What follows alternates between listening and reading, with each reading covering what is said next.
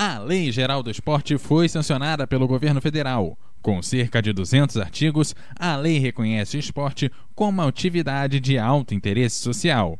E a sua exploração e gestão devem ser guiadas pelos princípios de transparência financeira e administrativa.